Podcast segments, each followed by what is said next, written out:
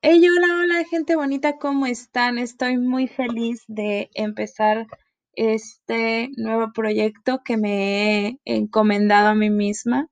No porque lo, alguien me lo haya encomendado, sino que yo, yo lo hice sola.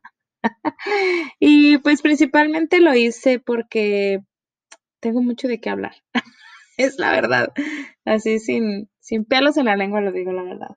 Y pues el día de hoy voy a estar hablando acerca de cómo nosotros como personas, como seres humanos, somos capaces de muchas cosas. Y entre esas muchísimas cosas, pues somos capaces de aprender. Entonces voy a hablar acerca de cómo puedes volverte un autodidacta. Tenemos este concepto erróneo en el que el autodidacta es aquel que este, ve a alguien más y aprende. O el que, ah, pues es un autodidacta porque vio tocar al piano a alguien o escuchó unas notas del piano y ya sabe automáticamente qué notas del piano son las que tiene que tocar. Error garrafal, o sea, una persona que es autodidacta investiga, este, lee al respecto o se, se esfuerza, ¿no? Por, por hacer algo diferente para poder cumplir su meta, para poder aprender algo. Entonces es súper, súper importante que podamos entender primero el proceso que requiere una persona para ser autodidacta. Y vamos a buscar en Internet, a ver qué nos sale como una persona autodidacta o qué significa ser una persona autodidacta. Aquí hay una de esas páginas mágicas que se llaman definición no sé qué. Dice definición de autodidacta.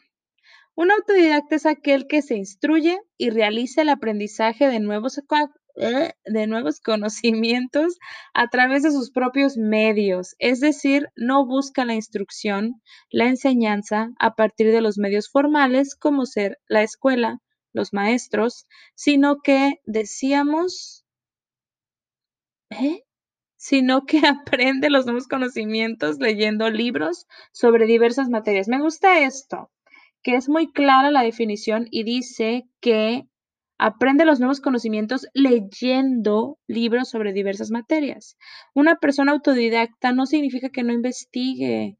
Es, eso es algo que, que muchos tendemos a pensar que no es de esa manera. Pero, pues lamento comentarles eso, ¿no? De que una persona autodidacta es aquella que investiga y se esfuerza por hacer eso. Ok, entonces, ¿cómo podemos ser autodidactas? A ver, ¿cómo puedo ser autodidacta? Oh, wow. Creo que en internet no podemos encontrar todo, ¿verdad? Eh, me gusta esto como que estar investigando. Ok, ¿cómo aprender de manera autodidacta? 13 consejos. Es una página de internet que se llama Psicología y Mente. Mm, vamos a ver. Dice, número uno, no temer a lo nuevo. Esto es totalmente cierto. Dice aquí el artículo, históricamente el miedo fundamentado en la ignorancia ha sido siempre un obstáculo para que el ser humano expandiera sus conocimientos. Un ejemplo de ello es que en la Edad Media, por temor a lo desconocido, nadie se atrevía a averiguar qué había más allá del Océano Atlántico.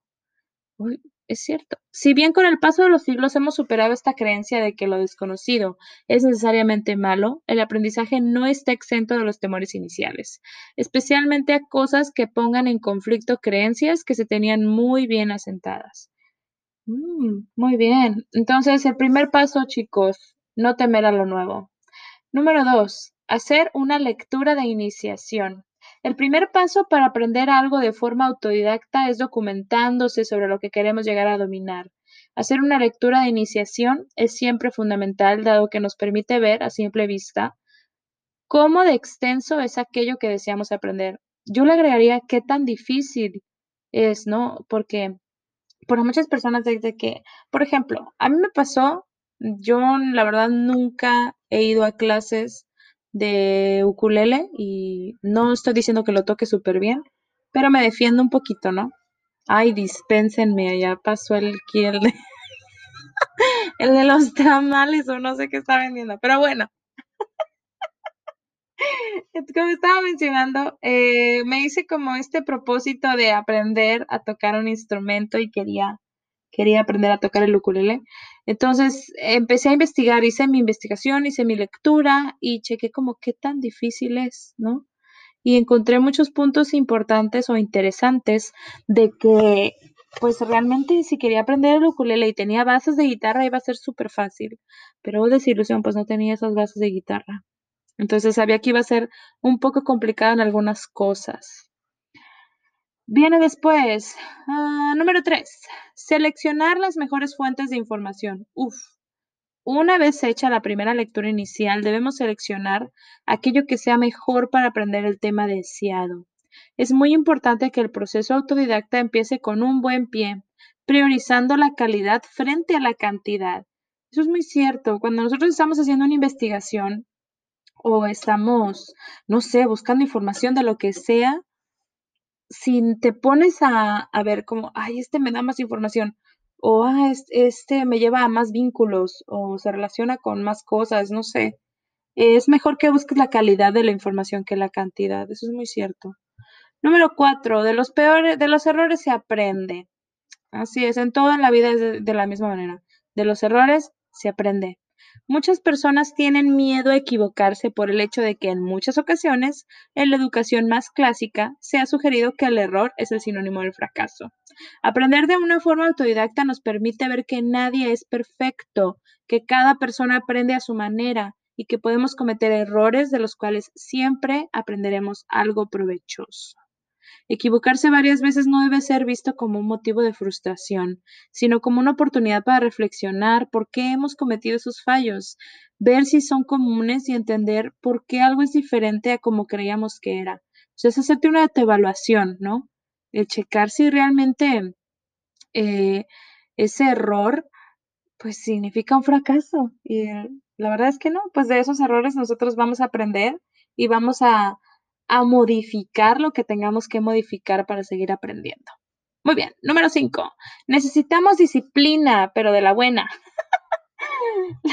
la, palabra disciplina puede sonar un tanto fuerte e incluso vista como algo negativo, ¿no? A veces pensamos que una persona con disciplina o que tiene muy buena disciplina es un robotcito que no habla. Error. Si queremos ser buenos autodidactas, no cabe duda que debemos ser constantes y para ello necesitamos disciplina, pero entendida más como un rasgo personal que no como una acción penalizadora. Necesitamos disciplina, pero de la buena. Debemos entregarnos de lleno y de forma rigurosa al estudio y práctica de la materia que deseamos dominar. Solo así lograremos alcanzar el éxito. Uf, sin miedo al éxito, papá. Número 6. Compartir lo aprendido. Durante el aprendizaje a ser autodidacta, o sea, en contexto de la clase, no tomamos un rol exclusivamente de aprendiz o exclusivamente de maestro. Estos roles no son como el agua y el aceite, se pueden combinar. Y esto es muy, muy, muy cierto. Yo como em, futura maestra y, y docente, porque sí me ha tocado dar clases también, este, me tocaba aprender a mí también aún como maestro. Y la verdad es que los maestros tienen que estar en, en ¿cómo se dice?, en capacitación constante. Número siete, no limitarse a una sola fuente de información. Creo que esto es un poco repetitivo, ya vimos que tenemos que investigar constantemente. Número ocho, con esfuerzo todo es posible.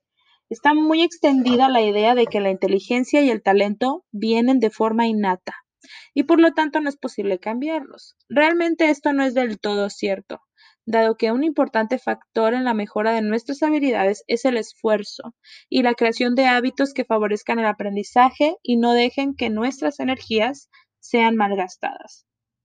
Muy cierto, la verdad. Número 9. Descartar lo trivial.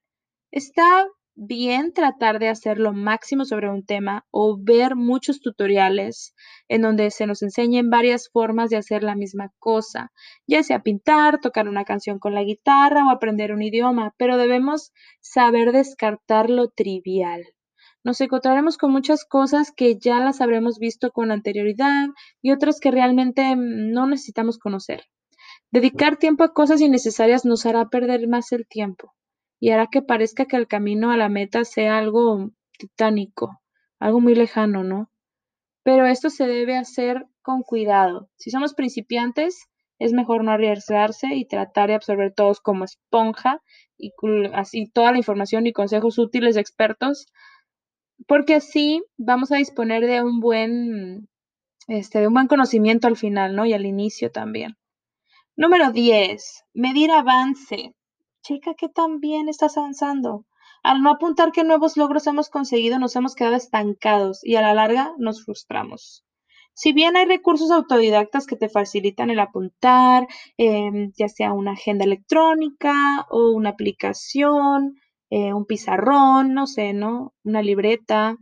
Eh, es muy recomendable apuntar en un diario o agenda lo que se te ha ido dando. Tener un registro más o menos meticuloso de cómo ha ido la sesión y si se puede plantearse objetivos semanales. Aquí dice semanales. Depende tú de, este, si quieres hacerlo diario, semanal, no sé, trimestral, ¿no? ya decides tú. Número 11, definir el mejor formato para aprender. Esto creo que es básico. Tú te vas a fijar tu rutina, tú te vas a fijar cuántos minutos al día o cuántas horas al día planteas dedicarle a este nuevo aprendizaje. Y si eres fan de los que, de los que prefieren como un formato físico, no una pantalla de, de una computadora un celular, pues es buena idea que te compres un libro especializado en ese tema, ¿no? Y que, no sé, puedas hacer algún documento, puedas escribir en una libreta o algo así. Número 12. Definir nuestro momento y lugar de estudio. Creo que es muy repetitivo al anterior. Bueno, la otra es la forma de aprender, pero este es como definir si quieres dedicarle una hora a la semana, si quieres dedicarle 20 minutos, ya es de acuerdo a, tus tiempos libres, ¿no? Y el número 13, creo que es mi favorito. La práctica hace al maestro. Sin práctica nunca aprenderemos lo que queremos dominar. Debemos ser pacientes y constantes, y siendo conscientes de que con esfuerzo, tiempo y ganas, un día habremos alcanzado nuestro objetivo. Y bueno, pues yo me retiro en esta ocasión. Recuerda, si quieres ser autodidacta, aplica estos 13 consejos que están muy fáciles. Los pueden encontrar en la página de internet Psicología y Mente, cómo aprender a ser autodidacta. Y eh, pues esfuércense por aprender, no tengan miedo. Y pues es todo de mi parte. Muchas gracias por escucharme y los veo próximamente, no sé qué día, pero pues estaré tratando de hacer algo parecido. gracias. Bye bye.